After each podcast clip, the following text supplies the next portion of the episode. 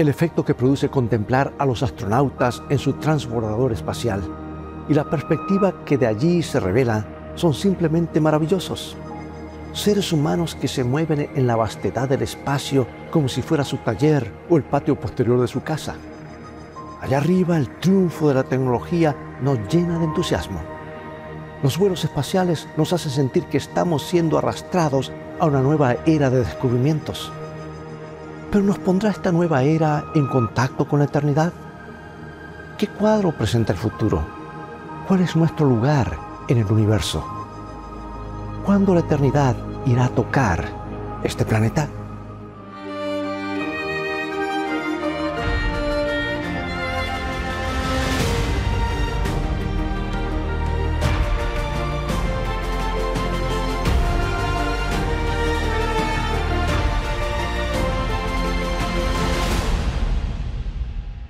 Nos hemos acostumbrado al ver cómo los tripulantes de un transbordador espacial logran rescatar un satélite dañado, arrebatándoselo a la vastedad del espacio, asegurándolo en la cubierta de carga y reparando tan complejo instrumento para luego enviarlo nuevamente a su órbita. ¿Sabes que al ver esos astronautas en cámara lenta, con sus blancos ropajes espaciales, que brillan en agudo contraste con la negrura del espacio, nos hace reflexionar? Es una conquista inspiradora. Nos llena de esperanza para el futuro. Para quienes hemos contemplado la escena desde la Tierra, los vuelos espaciales han hecho mayormente el papel de una ventana. Han sido una ventana espacial por la cual podemos ver un destello arrobador de las verdaderas dimensiones de nuestro universo. Allí todo se mide a gran escala. Todo es diferente de la crueldad y monotonía de la vida en este planeta. Desde la perspectiva del espacio, la eternidad parece más cercana.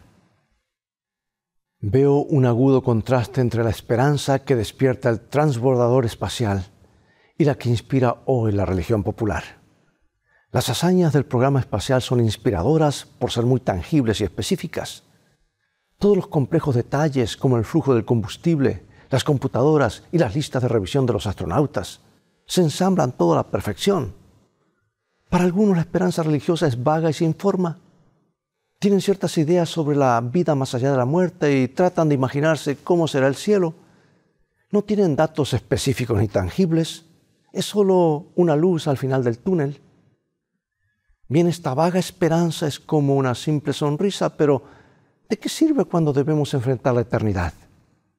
Cuando la muerte nos envuelve como la oscuridad que rodea al astronauta ¿Qué pasa cuando algún tumor maligno o problema serio del corazón hace que nos sintamos perdidos y desorientados sin apoyo alguno? En tales circunstancias, la esperanza incierta no sirve de nada. Necesitamos algo más que ideas vagas acerca de la otra vida. Necesitamos algo tangible, específico, a lo cual aferrarnos. Puede ser que pienses que la esperanza religiosa siempre sea un tiro o un disparo en la oscuridad. Después de todo, no es algo científico. No podemos realmente saber lo que hay más allá de la tumba, ¿no es cierto? Bueno, permíteme hacerte la siguiente pregunta. ¿Crees que nuestro Creador podría ser un buen hombre de ciencia? Quizá nunca hayamos pensado así de Dios. Pero si es el Creador de todo ser viviente, ¿no es por lo tanto más sabio que todos los científicos combinados? Por cierto que es capaz de ser preciso y específico, si así lo desea. Puede llevar a cabo su plan para el tiempo del fin con gran exactitud, mejor coordinado que cualquier vuelo espacial. Y amigo, amiga, ese es mi punto. Dios ha trazado en las Escrituras su plan para el fin del mundo. Ha sido muy específico. Tiene grandes deseos de revelarnos finalmente el porvenir. De modo que nuestras inciertas esperanzas, que a veces pensamos que esto no puedo ver, tocar o, palpar. Y, Dios el Creador, que a veces lo vemos tan distante y pensamos que no se mezclan. Si Dios tiene un plan para cada ser humano, Él se ha comunicado claramente con nosotros. ¿Por qué entonces confiar en corazonadas cuando Dios ha pintado un cuadro brillante de esperanza? ¿Por qué nos hemos de contentar con imaginarnos una luz al extremo de un túnel, como piensan algunos, que ocurre cuando una persona muere? Veamos los hechos. Aquí hay un cuadro de cómo podemos trascender la muerte y entrar a la eternidad de Dios. San Pablo escribe las palabras de, en las cuales hoy brillan para nosotros la esperanza y el valor. Primera de Corintios 15. He aquí os digo el misterio, no todos dormiremos, pero todos seremos transformados en un momento, en un abrir y cerrar de ojos, a la final trompeta. Porque se tocará trompeta y los muertos serán resucitados incorruptibles y nosotros seremos transformados. Porque es necesario que esto corruptible se vista de incorrupción y esto mortal se vista de inmortalidad. Procuremos recordar quien habla es Dios, el autor de la ciencia, no un místico que especula acerca del futuro. Es Dios, amigo y amiga, quien revela su plan para el tiempo del fin. Los mortales seremos transformados y revestidos de inmortalidad en un abrir y cerrar de ojos. Dios nos creará nuevamente como seres imperecederos. Esa inmortalidad que perdimos en el jardín del Edén, Jesús nos la devolverá cuando venga por segunda vez. ¿Cuándo? cuando suene la trompeta final, esa voz de trompeta. Ahora, en Tesalonicenses Pablo nos dice que Jesucristo descenderá del cielo con trompeta de Dios y los muertos se levantarán de sus tumbas. La humanidad se encontrará con la eternidad en la segunda venida de Cristo. Quienes hayan puesto su fe en Él como su Señor y Salvador podrán gozar en el cielo de una maravillosa nueva era de descubrimientos. Yo quisiera hacer un paréntesis aquí decir que el curso bíblico Escrito está, que puedes obtener gratuito en escritoestá.org, presenta una detallada descripción de la segunda venida de Cristo, que es la gran esperanza de todo el Nuevo Testamento. Y en estas lecciones aprenderás cuáles son las señales que preceden a este suceso y cómo alistarse para este momento culminante de la historia. Pero vuelvo al, punto, hermanos, la esperanza del Nuevo Testamento es distinta. En primer lugar, porque se basa en una persona singular. La segunda venida de Cristo no se cumple con algún ovni, con un UFO, un, objeto volador no identificado que invade nuestro planeta. Está perfectamente identificada con Jesucristo, Señor y Salvador, que viene en gloria. ¿Sabes qué es lo más importante al mirar hacia el espacio? Al pensar en lo que existe más allá, al meditar en el alcance de la eternidad. Lo que verdaderamente importa es que del espacio venga un ser cuyo rostro nos resulte familiar. Alguien que nos pueda asegurar que la eternidad será nuestro hogar. Eso es lo que significa la aparición de Jesucristo en los cielos, amigo y amiga.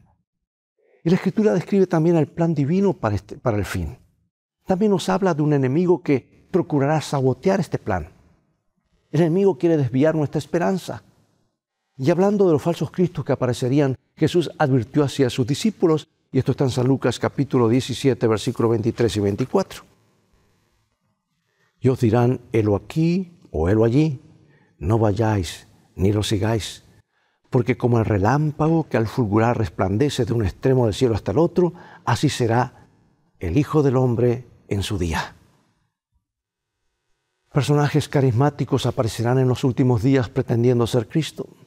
Sus poderes milagrosos seducirán a muchos tendrá multitud de seguidores y muchos se acercarán, pues muy animados, con el rostro brillante de gozo, aparecerán de una forma eh, increíble y muchos dirán, hemos visto a Jesús cara a cara, ahí está, ven a verlo.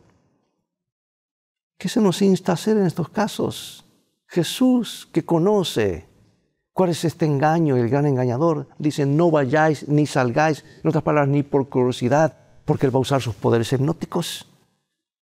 El verdadero Cristo no aparecerá de pronto en algún programa de televisión de Nueva York, ni como un milagrero en las calles de París. No surgirá en algún lugar de aquí abajo, bajará de allá arriba. Una familia de Toronto, Canadá, descubrió cierto día al despertar que les faltaba el asador que mantenían en el patio de su casa. Alguien tenía que haberlo hurtado. Pero la mañana siguiente el asador estaba nuevamente en su lugar con una nota que decía, solo lo tomamos prestado, lamentamos el inconveniente. Y junto con la nota había dos entradas a una popular función teatral. Escucha esto. Y la familia feliz fue al teatro y pasó una linda velada. Pero cuando volvieron a su hogar, descubrieron que todos los, que los ladrones del asador se habían llevado todas sus pertenencias. En algún momento el enemigo nos va a regalar entradas a su espectáculo teatral. Tendremos la oportunidad de ver algún carismático obrador de milagros que pretende ser el Cristo. Amigo y amiga, no vayas. El anticristo desea despojarte de todas tus posesiones espirituales. Quiere arrebatarte tu legítima esperanza. Ahora, ¿cómo distinguimos entre el verdadero Cristo y los falsos Cristos del tiempo del fin? Es muy sencillo. Cuando el Señor Jesucristo ascendió al cielo después de su resurrección, esto está en Hechos 1.11, un ángel le dijo a los discípulos que miraban, este mismo Jesús que ha sido tomado de vosotros al cielo, así vendrá como lo habéis visto ir al cielo. Jesús descenderá del cielo, será un suceso preciso, como lo fue su ascensión, tangible y específico. Y el Apocalipsis nos dice que todo ojo le verá venir a las nubes, y son nubes de ángeles.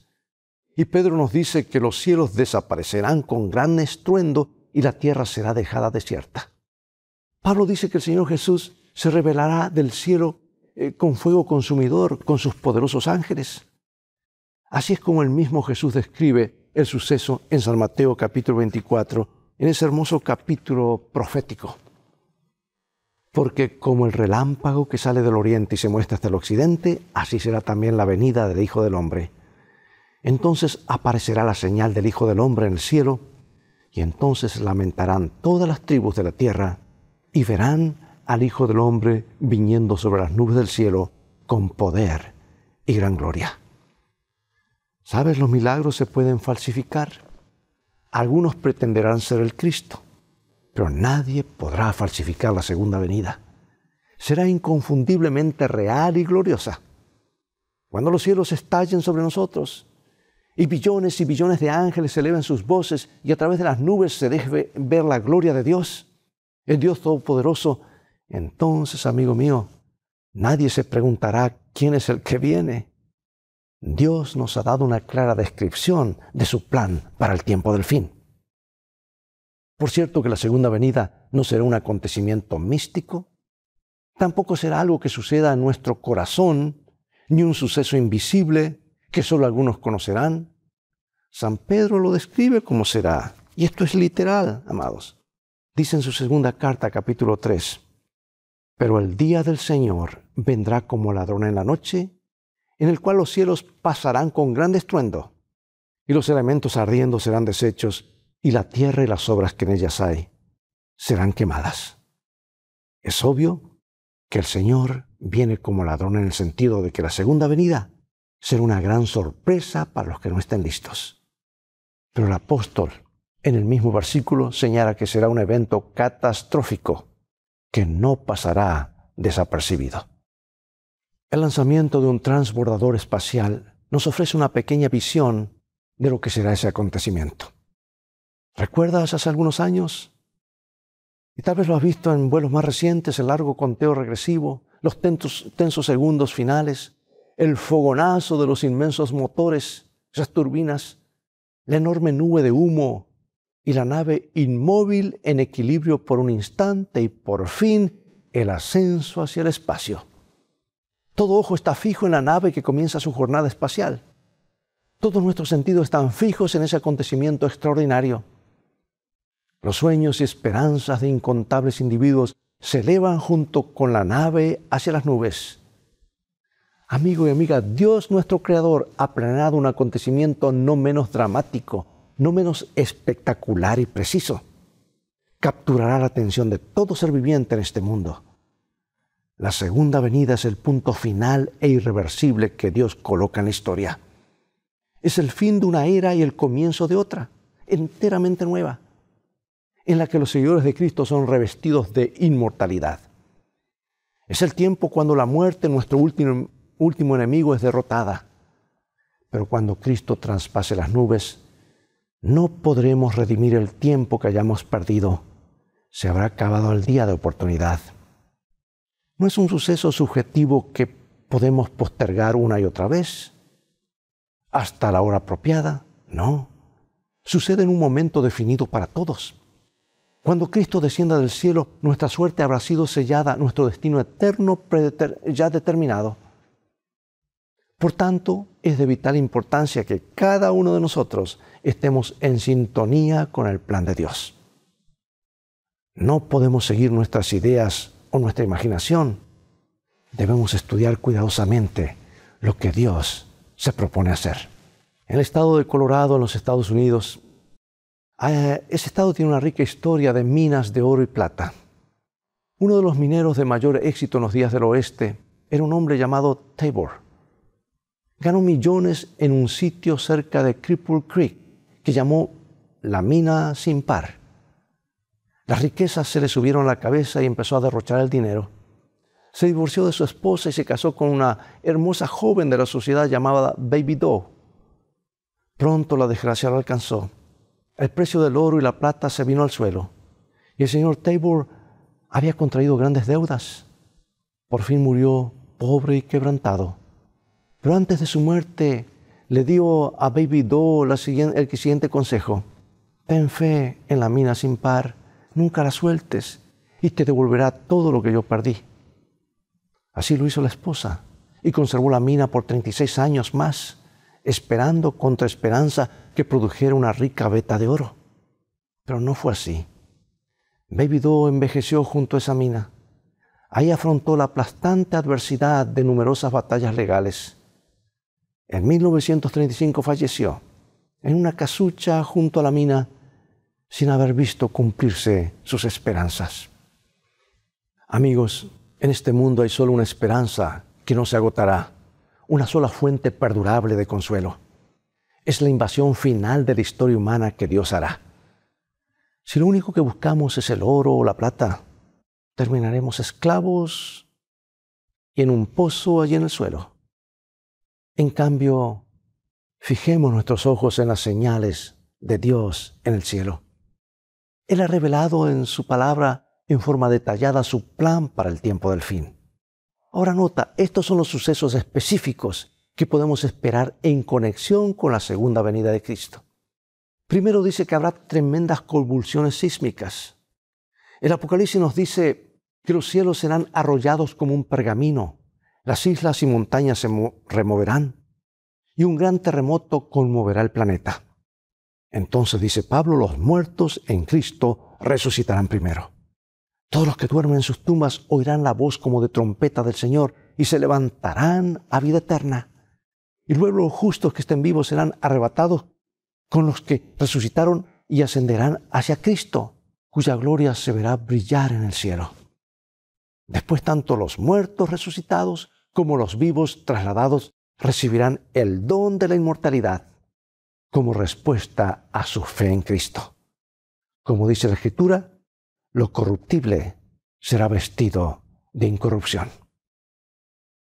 Los que han persistido en rechazar el llamado divino de la misericordia serán destruidos. La gloria del Señor, que es un espectáculo maravilloso para sus amigos, resulta que es fuego consumidor para sus enemigos. Luego los justos le dan la bienvenida a Cristo. Y a medida que los seguidores de Jesús asciendan hacia su Señor, expresan su gozo desbordante en las palabras del profeta, Este es nuestro Dios, le hemos esperado y Él nos salvará. Nos gozaremos y nos alegraremos en su salvación. Y finalmente se les da la bienvenida a los justos en la divina procesión y comienzan un viaje maravilloso con Cristo hacia su hogar celestial o como dice el himno, más allá del sol. Yo tengo un hogar, hogar, bello hogar. ¿Recuerda su promesa? voy a preparar lugar para vosotros. Vendré otra vez y os llevaré conmigo para que donde yo esté, vosotros también estéis. Esta es la esperanza a la cual todos podemos aferrarnos, amigo y amiga. Si es tan cierto que Él se fue, es cierto que Él volverá, porque Él siempre dice la verdad. Si nuestra fe en Jesús se afianza, es segura cuando nos aferramos a esta promesa. No es algo incierto o especulativo es claro, es específico, es un plan tan amplio como el de la conquista del espacio. Dios nos ha descrito exactamente cómo volverá y qué pasará a su retorno. Pensemos cómo será mirar al cielo y ver la primera señal del retorno de Cristo. esa extraña nube que se vuelve más y más brillante y cercana, será tan tangible como la nave espacial que vuela a nuestra atmósfera, eh, eh, vuelve a nuestra atmósfera para aterrizar. Todo ojo estará fijo en ella, esperando sin aliento mientras se acerca más y más a esta tierra. Sí, muy pronto Dios nuestro Creador descenderá del espacio infinito y hará una aparición espectacular. Esa, amados, es la gran esperanza que brilla a través del Nuevo Testamento, uno de cada 25 versículos. Es la esperanza que nos puede alentar en nuestros días oscuros y disipar nuestras horas más tenebrosas. En las profecías de la Biblia se nos provee una extraordinaria ventana espacial. Así vemos cómo se acerca la eternidad. Distinguimos nuestro lugar en el universo y comprendemos con claridad cómo Dios vencerá al postrer enemigo, que es la muerte. Quizá hoy estás necesitando esperanza con urgencia. Tal vez has perdido algún familiar en un accidente o tuviste que despedirte de tu amado padre o madre junto a un lecho del hospital. O te tocó internar a tu hijito en alguna institución médica sabiendo que tiene pocas probabilidades de sanar. No importa cuál sea la sombra que hoy oscurece tu camino, recuerda que la esperanza de Dios es más brillante. Es clara, es precisa. Jesús vendrá pronto y pondrá fin de una vez por todas al reino de la muerte. ¿No quieres tú ser parte de esa gran victoria? ¿No quieres tener parte con los que se levanten para encontrarse con su Señor en el aire? ¿Ser uno de los que se reúnan dichosos con sus amados que han perdido? Afianza, por favor, tu esperanza personal ahora mismo. Mientras escuchas este canto y mientras oramos.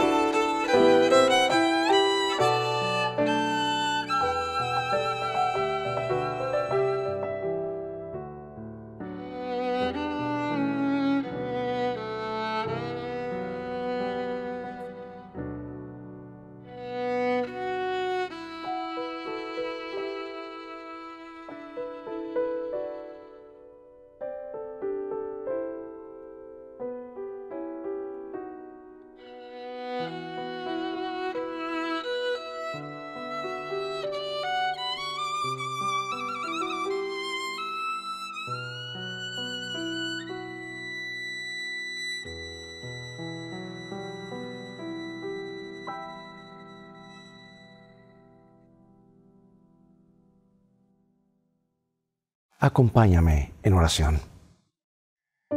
Padre, gracias por revelarnos claramente tu plan. Gracias por ser claro acerca de los eventos finales.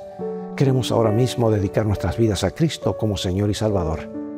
Deseamos poner nuestra fe en Él como el Rey próximo a venir. Guarda firme nuestra esperanza mientras depositamos nuestro corazón en tus manos. Protégenos en tus brazos hasta el fin, cuando la muerte, los sufrimientos y el pecado serán vencidos para siempre. En el nombre de Jesús oramos. Amén.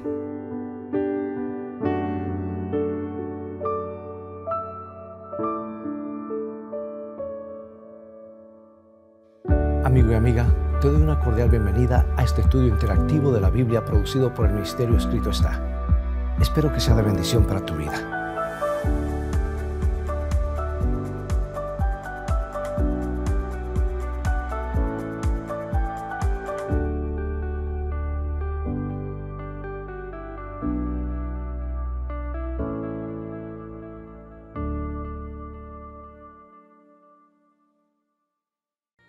Bueno, ha llegado el momento de despedirnos. Será hasta el próximo programa.